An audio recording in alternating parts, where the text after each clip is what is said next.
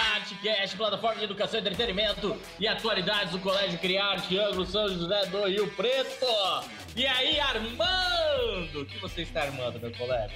E aí, galera, bom dia, boa tarde, boa noite a todos os nossos ouvintes desse podcast que a cada dia fica mais internacional. Os franceses continuam nos ouvindo, né?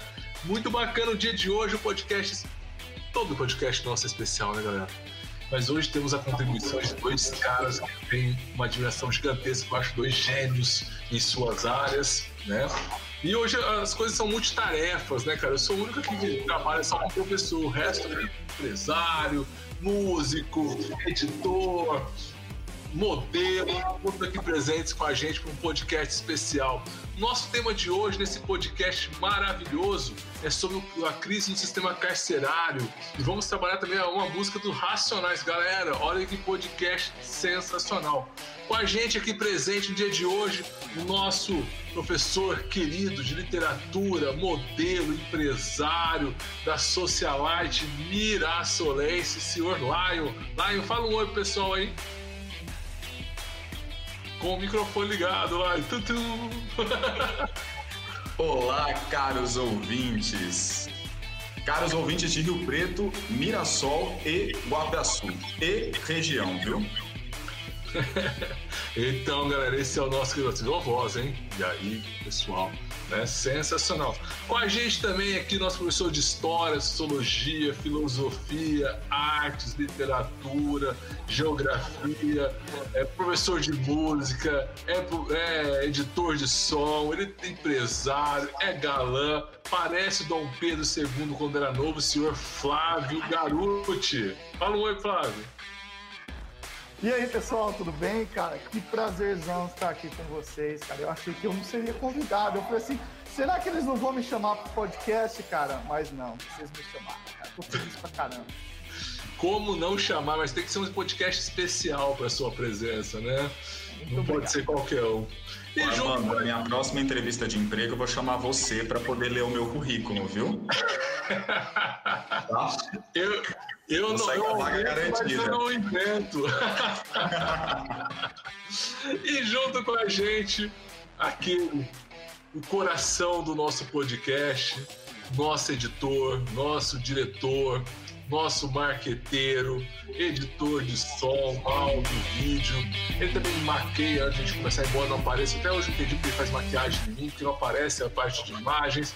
Mas é o nosso músico, professor de geografia, nosso planeta de sobrevivência do podcast, senhor Anderson Baré.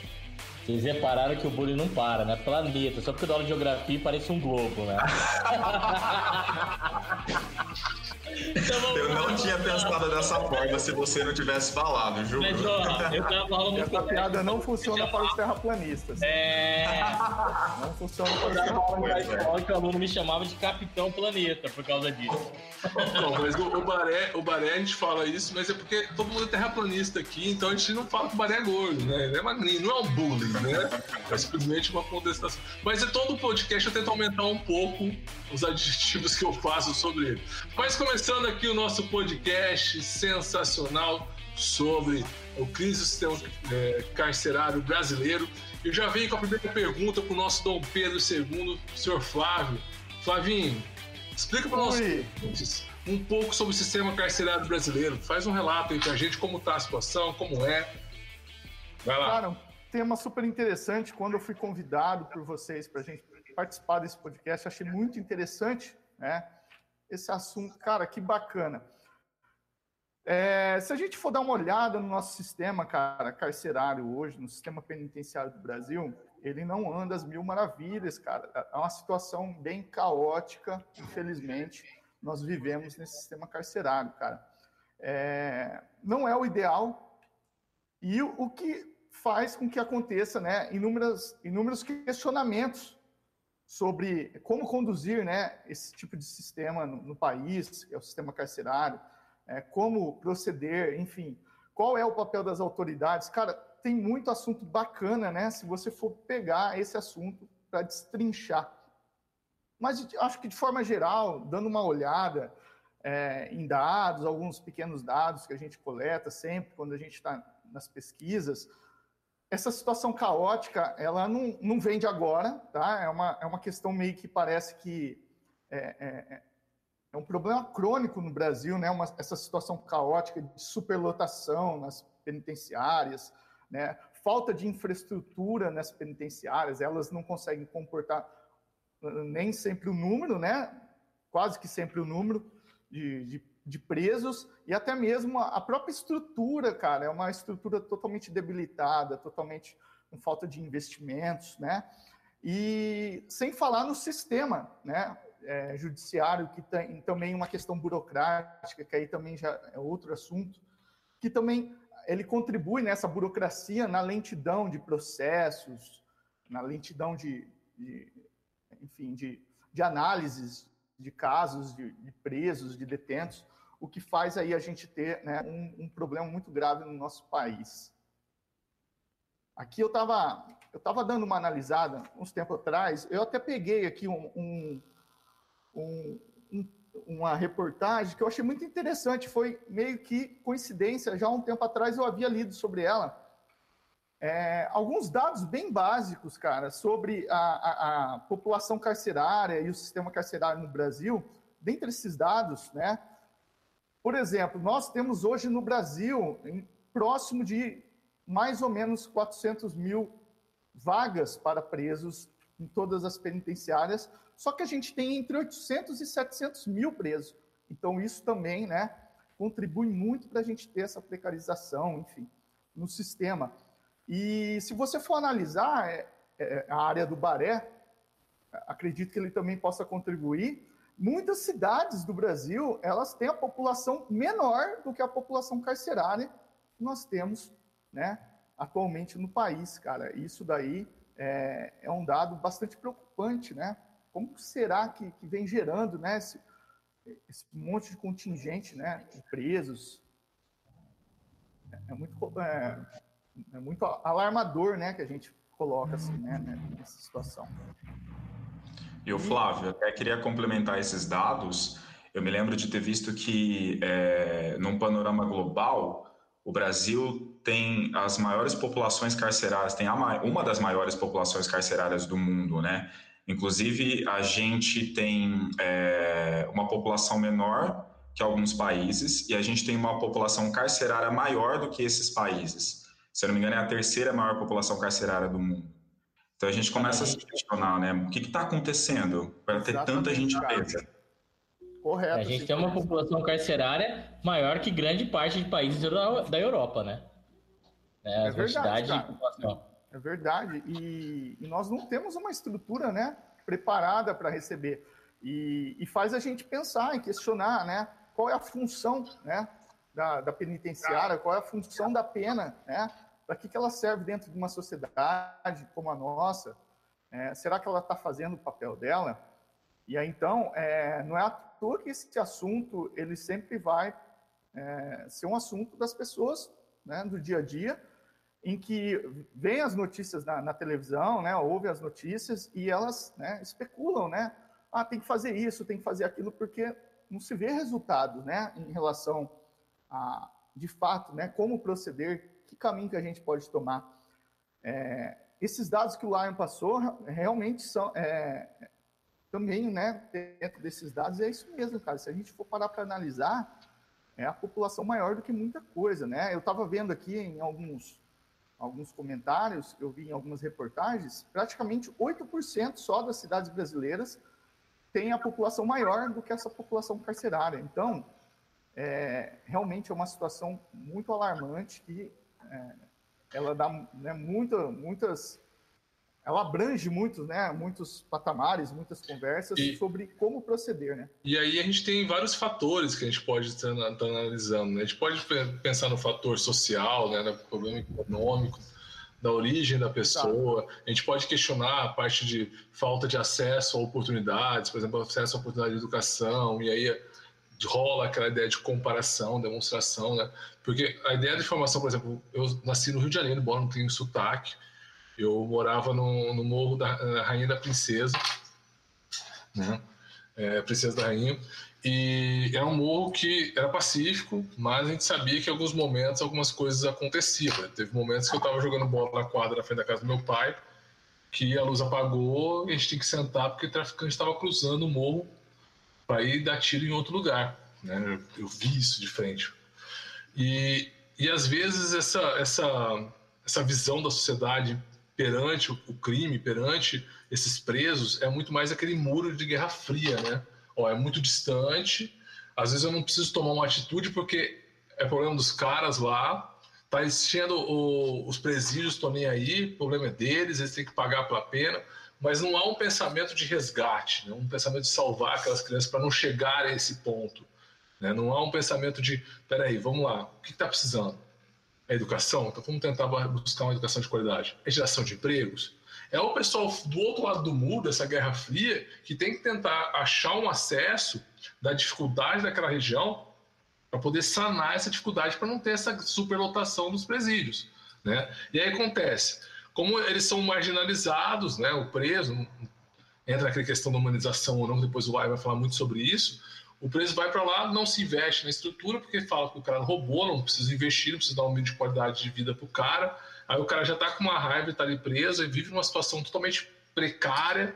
Às vezes pode piorar, né? Não tem um trabalho também interno para tentar resgatar esse, esse criminoso. Mistura a gente com um crime pequeno, aquele cara que roubou, sei lá, um sanduíche para alimentar o filho, mistura com o cara que é um grande traficante, né? Acaba virando uma grande universidade, sabe? Por exemplo, que o PCC, o Comando de na verdade, ele na época da ditadura eles foram presos, que ficaram junto com os presos políticos e aprenderam como montar uma grande crime organizado no Brasil, né, Flávio?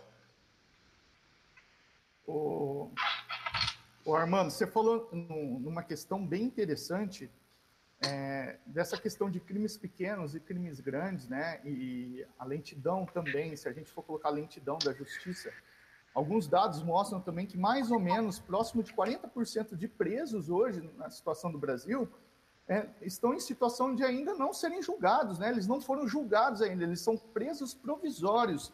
E aí você colocou muito bem, né? Essa questão de quando ele entra numa penitenciária, onde você tem ali né, falta de estrutura, falta de, de higiene, falta de condições humanas para você tentar restabelecer essa pessoa, muitos às vezes têm um contato com é, presos de crimes maiores ou enfim, outros tipos de crime, mas porque ele está esperando o julgamento, esperando a pena dele.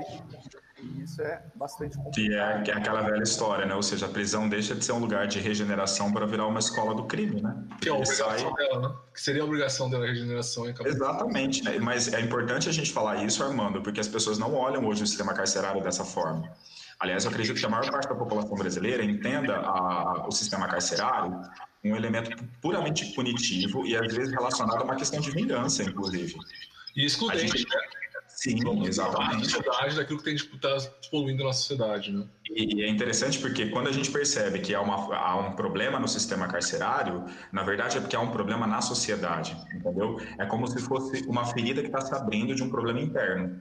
Por exemplo, daqueles casos das rebeliões que aconteceram lá por, por, volta de 2017 no norte do país, que aconteceram verdadeiras chacinas horrendas, com cenas absurdas assim, é, divulgadas pela televisão, nas redes sociais, e, e aquilo é um sinal de que socialmente o país está doente. A gente acredita que o problema é isolado, não, é ali dentro da cadeia, não. Aquilo é o sintoma de uma doença social, entendeu? E é um grande problema o seguinte, cara, porque nessa situação, se a gente for pensar, vamos pensar com um lado mais frio, não pensando no lado humano. Quanto mais preso nessa cadeia, mais custa para o Estado, né? mais inchado fica esse Estado. Se a gente tentar fazer um trabalho de tentar recuperar e diminuir esse inchaço e botar esse cara logo no, no mercado de trabalho, saindo, a Faquinha acho que faz isso e tal, ele tem um trabalho acaba sendo diferenciado e reduz o custo do Estado, né? E essa redução poderia ser feita de uma forma muito mais prática, né? Finlândia, Islândia e outros países fazem já isso, né? Mas pensando aí, vamos pensar nessa estrutura. Por que, que a gente está falando de todo o sistema carcerário, que é algo, poxa, notavelmente um pouco diferente? Porque várias coisas aconteceram nesse período. Período pré-vestibular, vamos pensar aí, né? Por quê? Porque quando a gente fala de vestibular, a gente vai lembrar da Unicamp, que está trazendo agora para o vestibular Diário de um Detento, que é um CD de rap do grupo Racionais MCs, né? que fala do massacre do Carandiru. Agora pensa assim, eu quero fazer uma pergunta pro Lion, né? Esse quesito de rap, falando sobre o massacre do Carandiru. Como a gente pode fazer uma análise disso, dessa canção, e como pode será que ela será cobrada no vestibular? Então, primeiro que foi é, uma surpresa para todo mundo quando a Unicamp divulgou que na sua lista de leituras obrigatórias ela iria trazer um disco e não um livro, entendeu? Uma obra que foi publicada para leitura, mas sim ela foi publicada para ser ouvida. Ela foi lançada para ser ouvida.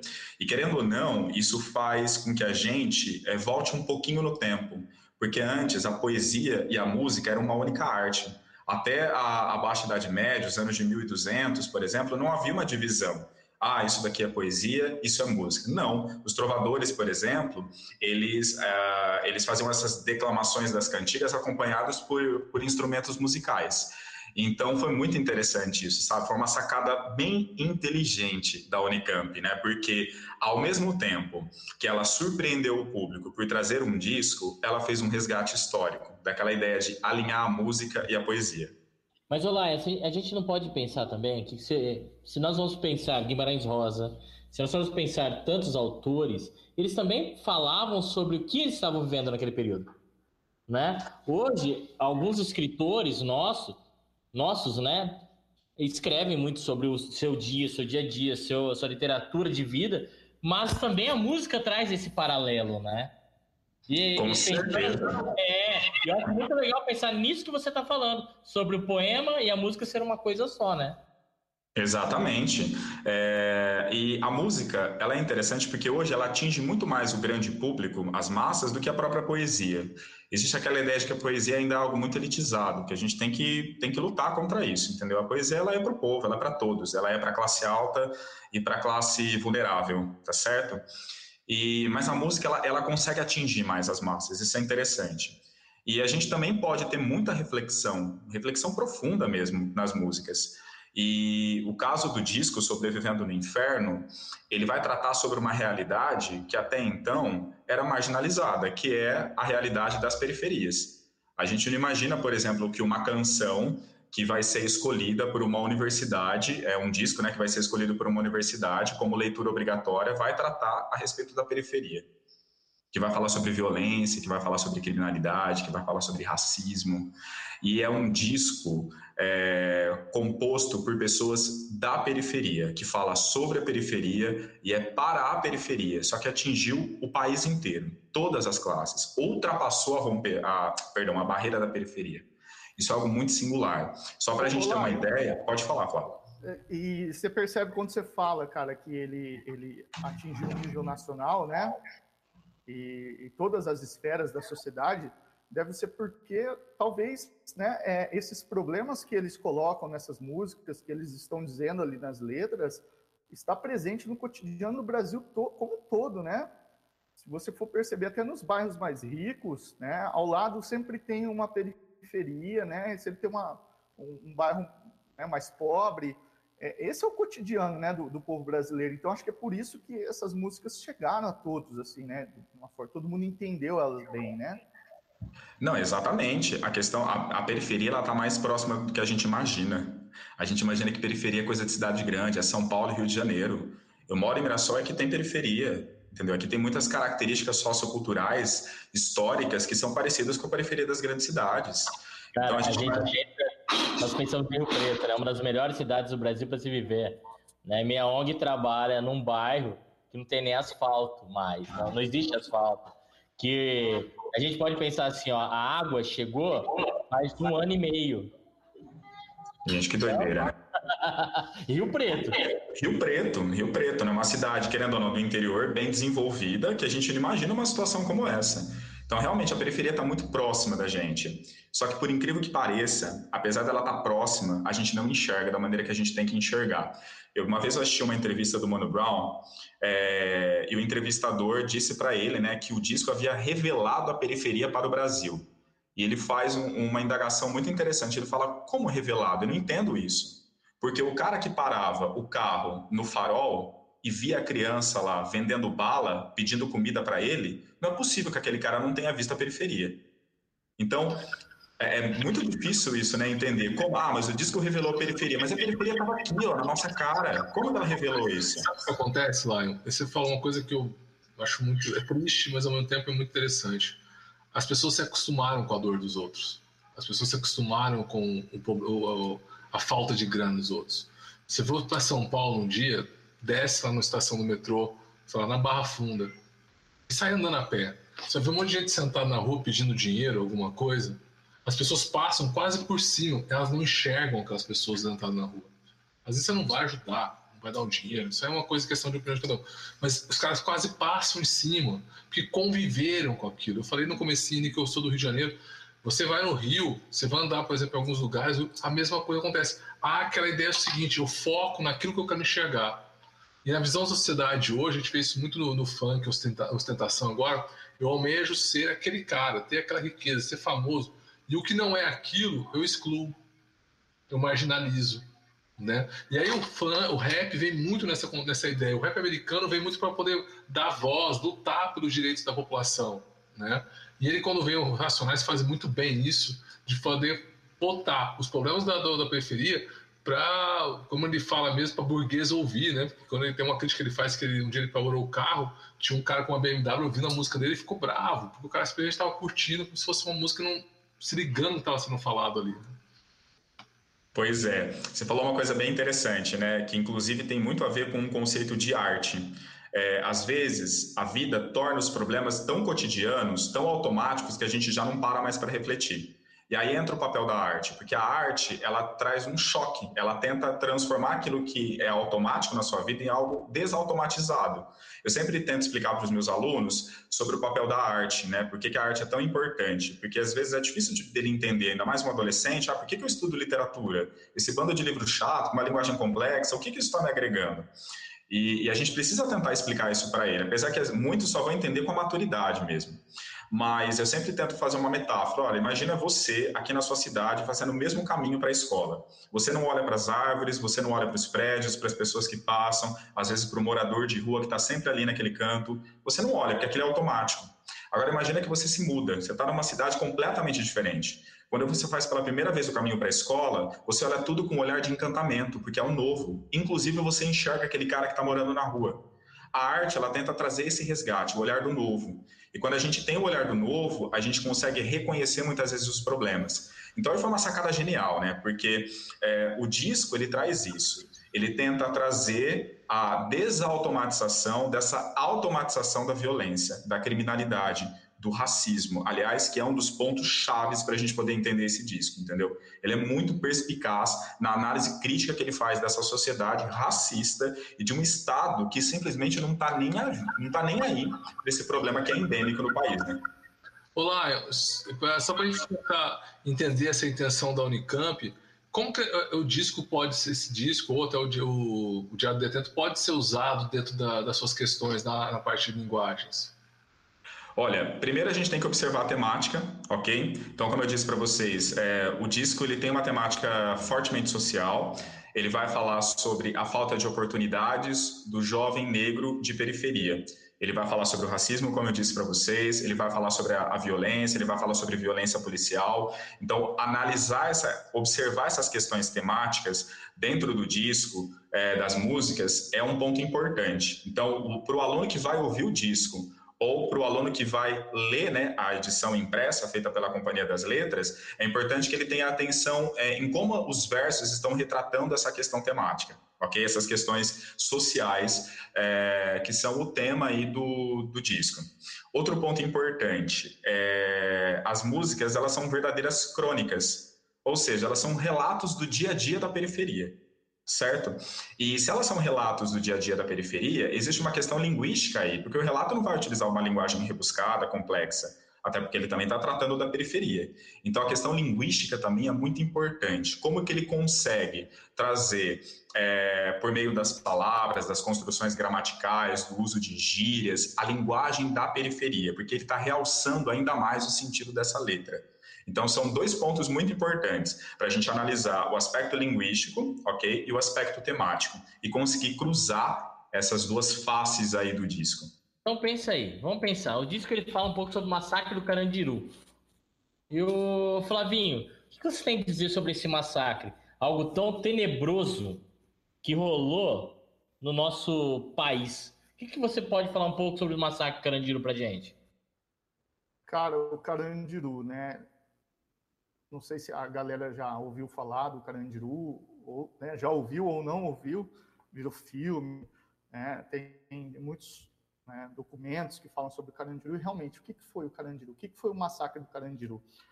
Só para dar uma fechada na fala do Lion, é interessante que ele falou a falta de oportunidade das pessoas negras da periferia, e mais ou menos próximo de 60% das pessoas carcerárias hoje no Brasil, elas são os não brancos, né? São a maior parte deles negros, né?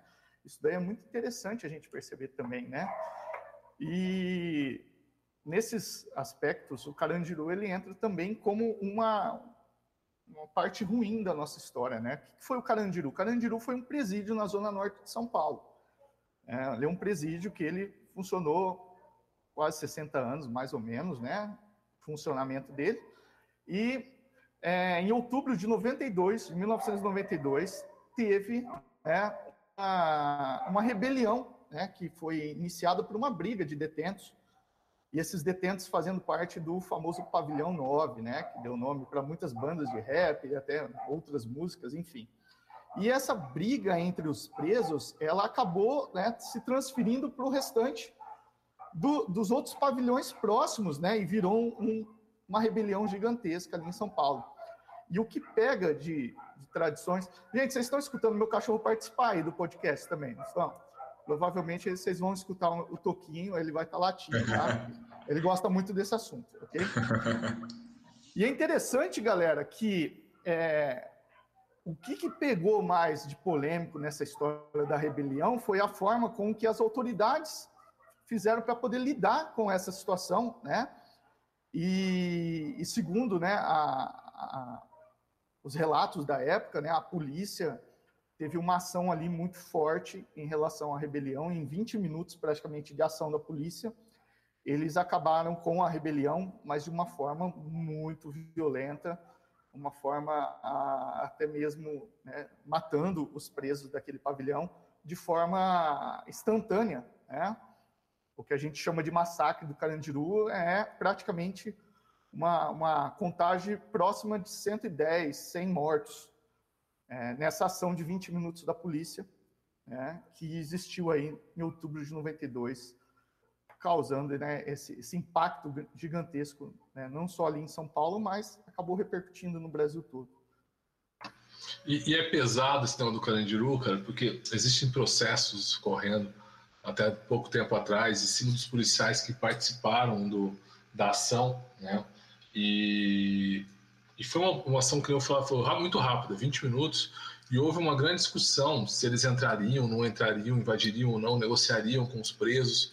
O comandante da, da operação, o comandante Ubiratã, né, ficou super famoso nessa operação, porque ele, o, o Fleury, se não me engano, que era o prefeito da cidade, né? O Fleury estava resistente na, na ação de entrada, como seria essa ação, e o Ubiratã acabou tomando a responsabilidade para ele, acaba invadindo o presídio.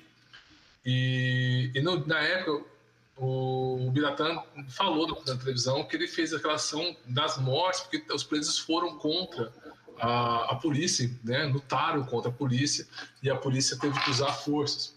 O grande problema é que depois da morte começou as pessoas não fazem investigação, a polícia investiga mesmo para entender como foi o ato, se foi correto, se foi uma uma operação perfeita, eles, aquilo vira meio que cartilha para operações futuras. E, e, o grande problema que foi identificado, e até o, acho que o Fleury acabou indo lá para ver como que estavam as coisas, identificado que muitos presos estavam com tiros nas costas, né? Outros estavam dentro das celas, a porta das celas fechadas. Isso causou um pouco de espanto. Por quê? Porque quando vai fazer a investigação, eles acreditavam que estava tão perfeita a operação que entra jornal junto. E aí acaba divulgando essas imagens, esse negócio, e começa-se todo um, um, um, caos sobre o negócio do Carandiru, né? Como aconteceu isso e os motivos utilizados, né? Se foi uma força excessiva, se foi, e vira-se um grande questionamento. A gente sabe que o início da confusão foi o início de uma confusão considerada, né, meio que supérflua para uma, uma ação tão grande, mas que tomou proporções gigantescas. O Flávio falou de um filme, o filme Carandiru é muito bacana para vocês assistirem. É pesado, mas é um, é um bom filme que retrata essa situação da ação do Carandiru. O, o presídio Carandiru vai, depois vai ser fechado, depois desse massacre. Ele foi destruído agora é um parque, se não me engano, na cidade de São Paulo, né, Flavinho? É, ele foi, ele foi fechado né, em 2002 e já no final de 2002 teve os pavilhões 9, 8 e 6 foram implodidos e depois, em 2005, o, outros pavilhões foram implodidos também. E aí sobrou ali uma, algumas alas e alguns outros pavilhões que virou é, parque escola técnica, né? É, não é mais utilizado para esse tipo de fim ali, né? E é interessante que o que ficou é essa polêmica, né? Como agir numa situação dessa? E muita gente às vezes apoia até mesmo uma ação, uma ação truculenta, né? Achando que é, se estão lá, se são presos, é porque merecem aquele tipo de situação, e porque se eles estão lá é porque fizeram coisa errada. Aí vem aqueles julgamentos populares, né, que nós estamos acostumados aí, sem né, um, é, um olhar um pouco mais técnico. Acaba havendo vários tipos de visões do, do, fato, né? O que a gente sabe que, por exemplo, o Lion estava falando do, do, Diário do Detento, o, cara que ajudou o Mano Brown a escrever a música, eu não lembro agora o nome dele. Josenir. Josenê, ele estava preso na, no Carandiru e ele foi um dos sobreviventes. Então a música inteira é um pouco do relato dele durante um pouco antes da ação e na ação policial, né? E... É bem legal isso, viu, Armando? Porque a música ela é quase com um retrato cinematográfico, entendeu? Inclusive ele usa até algumas onomatopeias para poder fazer o barulho das metralhadoras, ratatatá. Então, quando a gente está ouvindo aquela música, ou quando a gente está lendo o texto, é como se a gente estivesse naquele dia, dia 2 de outubro de 1992. Inclusive, quando vocês falaram do Fleury, tem uma estrofe da música que ele fala exatamente sobre essa atitude do Fleury de não assumir nenhum tipo de responsabilidade é, em relação à ação que a polícia tomaria é, para poder intervir ali no Carandiru. Eu vou ler para vocês rapidamente aqui. Ele diz assim: olha. Era a brecha que o sistema queria. Avisa o IML, chegou o grande dia. Depende do sim ou não de um só homem, que prefere ser neutro pelo telefone. Ratatatá, caviar e champanhe. Fleury foi almoçar. Que se for da minha mãe. Cachorros assassinos, gás lacrimogênio, quem mata mais ladrão ganha medalha de prêmio. Então, a atitude do, não lembro se era o governador ou o prefeito ali, né, de, do Fleury foi de é, passar a decisão para outra pessoa e não se importar com, com essa situação, né? Eles retratam isso na música. Então a gente vê aquela questão quase cinematográfica, né? De você entrar ali realmente naquele dia, o que aconteceu. E é interessante que os policiais, depois que no julgamento, todos eles né, não, não, não recuaram sobre a ação que tiveram, sobre, todos falaram que foi ação necessária, tal, que teve, teve a ação do, dos presos contrária a eles. E, e, todos eles não, não, não tiram muito o, a razão do, do, do, ato, né? Mas, sempre nas falas dele no final, o que me chama muita atenção é que eles falavam o seguinte: estavam seguindo ordens. Né? Sabe que o policial, quando vai para as ruas, ele, ele, vive numa situação de tensão a todo momento, mas ele é um cara que segue ordens. Né? E esse o Biratã nunca foi, o julgamento dele não, não virou nada, né? acabou virando o que aconteceu. É, existem alguns documentários super legais para serem assistidos sobre, sobre o Carandiru. Galera, então vamos continuar aqui a nossa discussãozinha. Tem uma perguntinha pro senhor querido Lion. Espero que o microfone desligue, coisas do além acontecem, né? É, Lion, se, se, discute muito, até mesmo na questão do Carandiru, a ideia dos gastos que o Estado com, com os presos, é, que os presos teriam que arcar, que os presos teriam que estar trabalhando do presídio, que eles de, deveriam estar é, retornando ao Estado o seu investimento. Tem aquele questionamento que se faz demais sobre a bolsa preso, que se entrega para a família do, do, do preso. Né? Algumas visões são um pouco errôneas em cima da lei. O preso, para receber aquilo, tem que ter, receber um, tem que trabalhar dentro do presídio, tem que ter uma pena muito baixa em relação aos, ao, as outras penas que existem, né? mas existe a discussão sobre isso e também se discute muito sobre a humanização do sistema carcerário para tentar resgatar o máximo possível daqueles presos. Você fala um pouquinho sobre essas visões do sistema carcerário, o que você poderia falar sobre isso para a gente? Eu acho é, interessante a discussão, como a gente já havia falado, porque a visão que as pessoas têm do sistema carcerário é aquela visão punitiva, tá certo? Então elas não acreditam na ideia de regeneração, até porque se elas acreditarem numa ideia de regeneração, elas vão ter sempre aquele discurso: olha, mas você está passando a mão na cabeça de um criminoso, né? ele cometeu um crime, enfim, e muitas vezes as pessoas acreditam que a maior parte da população carcerária é composta por pessoas que cometeram crimes hediondos, e não é. E não é. Por exemplo, a população feminina carcerária, quase que 70% delas é, tem a ver com tráfico de drogas, inclusive influenciada pelos maridos. Então, é importante a gente entender a realidade dessas pessoas, o porquê que elas estão lá, e a importância de enxergar o sistema carcerário como uma forma de regeneração. Porque, até como você já falou, Armando, isso pode eh, diminuir os gastos do Estado. A partir do momento que ele está tendo é, um aumento cada vez maior, exponencial dessa população carcerária, ele está aumentando cada vez mais os seus gastos. Aí ele não consegue acompanhar, ele não consegue oferecer infraestrutura para poder abrigar essa população carcerária. Consequentemente, os problemas vão aumentar. A violência dentro dessas prisões vai aumentar e essa violência vai escapar para a sociedade ok? Ou a violência que já acontece nas ruas também vai interferir dentro dessas prisões, porque não há uma estrutura para conseguir fazer um processo de regeneração ou pelo menos de isolar essa população carcerária em relação a outros problemas que acontecem na rua. Então, a partir do momento que a gente compreende que o sistema tem que regenerar, a gente pode sim, acho que impactar até nas questões econômicas, né, em relação ao custo dessa população carcerária para o Estado. É interessante a gente falar, gente, que a gente está fazendo uma análise, não uma análise técnica, jurídica do, do sistema. Né? Nenhum de nós somos juristas, estamos fazendo uma análise social. Tá? É, e a ideia do sistema carcerário, cara, é, essas discussões, elas são muito grandes, porque vem de muito do que as pessoas enxergam, como o Flavinho falou toda hora, né? É a mesma coisa de um cara que pensa que o, é, que o, o preso tem que pagar demais, a gente está dizendo para o preso não tem que pagar a sua pena né? Mas temos que pensar o que fazer com esse preso ali dentro.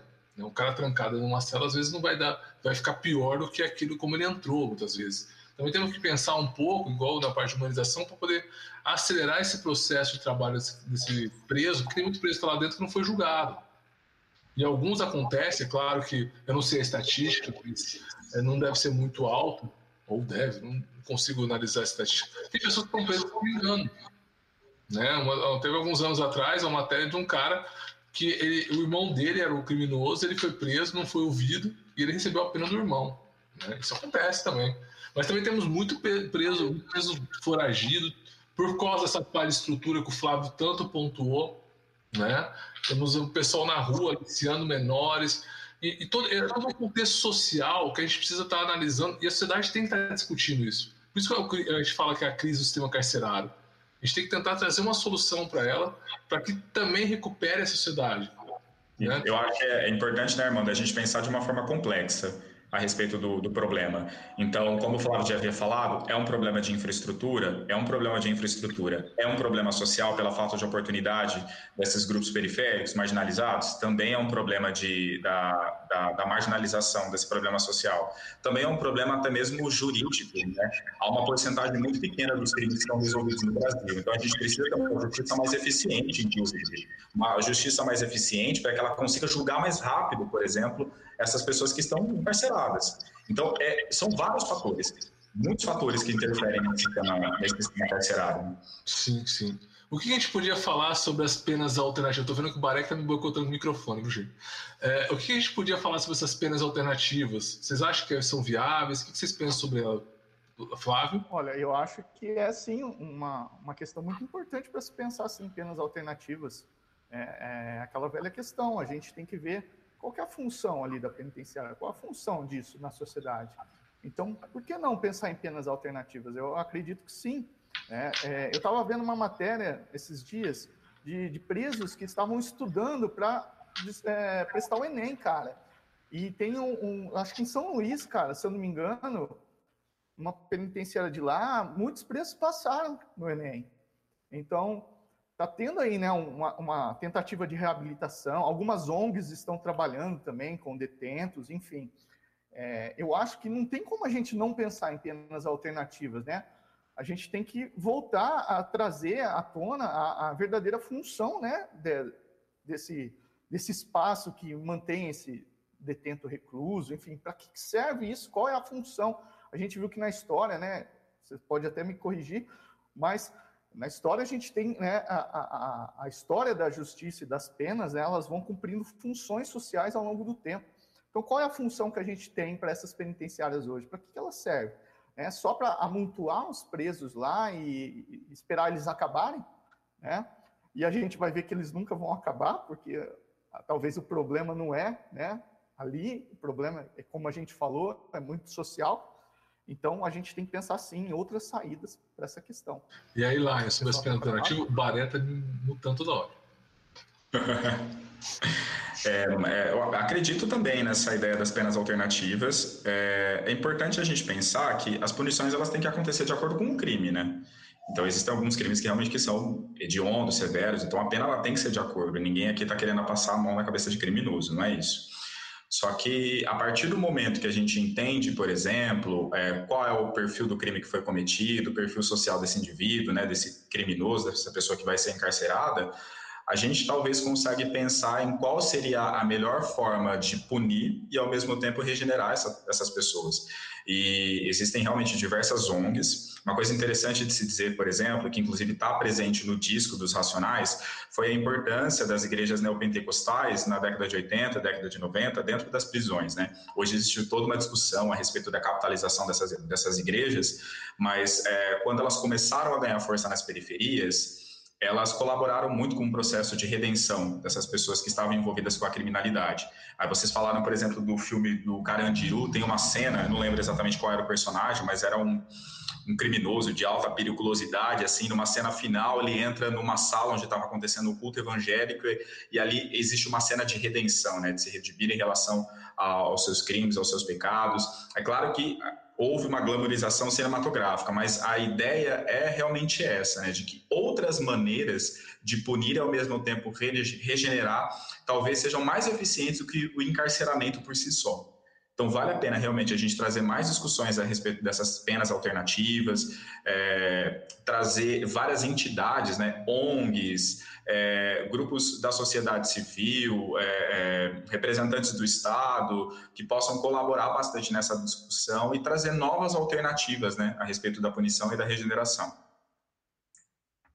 É, gente, o tempo voa. Já estouramos nosso tempo.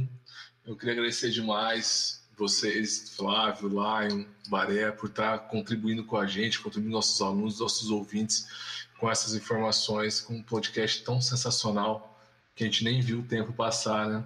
Espero que um dia a gente consiga fazer um trabalho na sociedade, que nossa, na parte do sistema carcerário, que a gente consiga chegar, por exemplo, o ponto da Holanda, que transformou seus presídios em hotéis e está começando a trazer presos de outros países para poder colocar nos seus presídios, porque não tem, né? Está começando a reduzir tanto, apenas alternativas gigantescas, né? É claro que algumas leis muito severas têm ali para tentar coibir a ação criminosa, né? Tem outros países, países muçulmanos com penas físicas, né? Tem a pena de morte nos Estados Unidos, que é tudo uma tentativa, claro que cada visão, né? E cada um vai ter uma, um ponto de vista sobre isso, para tentar coibir, tentar fazer com que as pessoas reduzam esse tipo de crime. Mas eu queria agradecer demais vocês por hoje, por ter dado essa aula para gente me ensinado um pouquinho mais, como sempre. E eu quero agradecer demais ao Flávio, ao Lion, ao Baré, mesmo o Baré me boicotando o microfone de vez em quando aqui, mas tudo bem. Ô, Armando, eu, eu sabia eu que era ele, uma viu? Sugestão, vou fazer uma sugestão de um próximo podcast, os mistérios com, sobre o seu microfone, cara. oh, gente, muito obrigado pelo podcast. Lion, eu queria que você mandasse um beijo para quem? Eu quero mandar um beijo para toda a comunidade mirassolense, que eu amo demais a minha cidade, tá certo? Então eu preciso frisar isso daqui no podcast. Toda vez que vocês me chamarem, eu vou lembrar a galera aqui de Mirassol sempre. Eu estou junto aqui com a minha, com a minha comunidade, as minhas origens, as minhas raízes. E é isso aí. Flavinho, quer mandar um beijo para quem, querido? Muito obrigado pela presença. Ui, cara, um beijo para todos vocês, cara. É, obrigado pela oportunidade. Adorei, cara, esse encontro com vocês. Adorei. Foi muito interessante esse assunto, conversar com vocês, revê-los, né? Nessa época de pandemia, quase não encontro com vocês. Morrendo de saudade de vocês. E, cara, muito obrigado mesmo. Né? Então, estamos aí à disposição para vocês. Galera, muito obrigado. Um bom dia, uma boa tarde, boa noite para todos os nossos ouvintes por mais um podcast sensacional. E continue nos ouvindo, curtindo, compartilhando com seus amigos. Barezão, meu querido, que podcast é com você. Foi animal. Pessoal, obrigado por estar nos seguindo, nos acompanhando. Esse foi o nosso CriArteCast, plataforma de educação, entretenimento e atualidades do Colégio CriArte, Ângulo, São José do Rio Preto. Nos siga nas plataformas de mídias de streams como Spotify, Deezer, Google Podcasts, iTunes. Vai lá, dá um cliquinho lá, dá um clique no sininho, seguir, ok? Abraço a todos, até semana que vem.